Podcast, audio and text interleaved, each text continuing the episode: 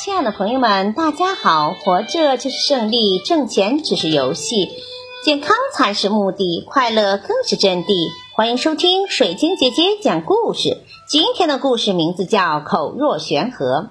在我国近代，有位著名的学者，姓郭，名相，字子玄。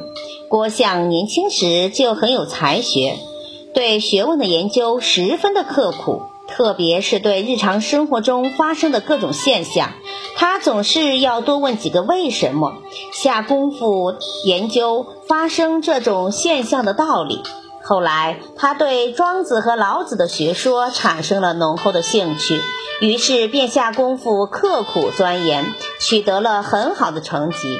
由于郭象学识渊博。才华出众，当时很多人对他十分的推崇。周俊几次请他去做官，都被他婉言谢绝了。他常对朋友们说：“我这样闲居，写诗作文，研究事理，还有什么比这更令我感到愉快的呢？”后来，由于朝廷下旨推辞不得，他还是做了黄门侍郎。可是不久就生病死掉了。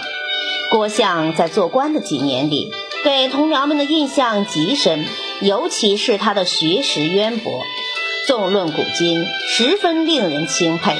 同僚称赞他说：“郭象说话就好比悬在山上的河水泻下，滔滔不断，从来没有枯竭的时候呀。”感谢收听，再见。